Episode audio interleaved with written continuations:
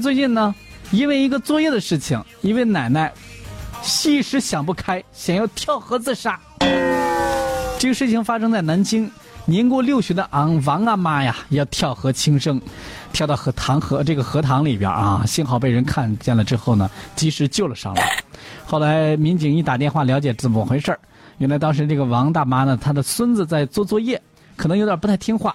被儿媳妇给打了一下，王大妈非常生气，跟儿媳妇吵了几句。没想到呢，就就就出来之后，就做出了这个轻生的举动，跳河塘要自杀。经过大家的劝说之后，王大妈呢被老伴儿和儿子接回了医院进行检查，确定老人身体无碍啊，然后回家了。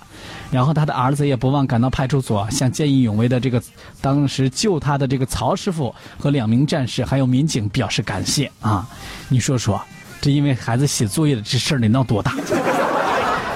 网友们就说了啊，这个叫恋爱投稿。这位网友在说，他说奶奶是不是会溺爱孩子呀？奶奶溺爱孩子，往往会害了孩子啊。还有这个哈西哈亚西酱，这位网友在说，他说生别人的气，把自己的命豁出去，奶奶咋想的呢？啊，为奶奶有点想不开是吧？马一在说，马一说。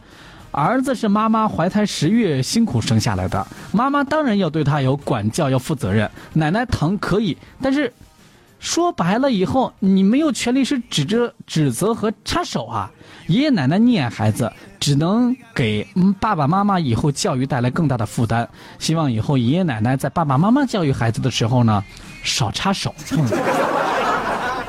这个以往在这个教育孩子这个问题上啊，都有这个隔代的这个代沟，会有一些观念上的差异啊。比如这小酒窝这网友在说，他说我的婆婆也是很疼孩子，但是我明确的跟他说，如果我当着孩子，当着孩子的面跟父母唱反调，只能会害了孩子。之后呢，我管教孩子的时候呢，我公公婆婆就在一边不说话啊，等着我这个教育完了之后呢，啊，回头他再表达他的观点。我觉得他们能做到这样已经很难了啊，这点倒是啊，就希望这个家庭当中呢，在教育孩子这个问题上啊，你不能有两派。你比如说这个教育孩子的观点上，有有的是孩子不喜欢吃饭，妈妈的观点说啊，那个不吃就别吃了，饿着以后你今天上午啊，这零食也不许吃，什么都不许吃。这时候奶奶说，快吃吧。妈妈说了不让你啊，这一好的。然后这个时候呢，奶奶说啊，你不吃饭是吧？不喜欢吃，来来来，吃点这个，奶奶给你拿点零食吃啊。你这就完蛋了。妈妈说不让吃饭，你就什么都不许吃。奶奶说啊，你不喜欢吃，那你吃点别的吧。你看观点不一样啊，就这就成了溺爱孩子了。所以教育孩子这个问题上啊。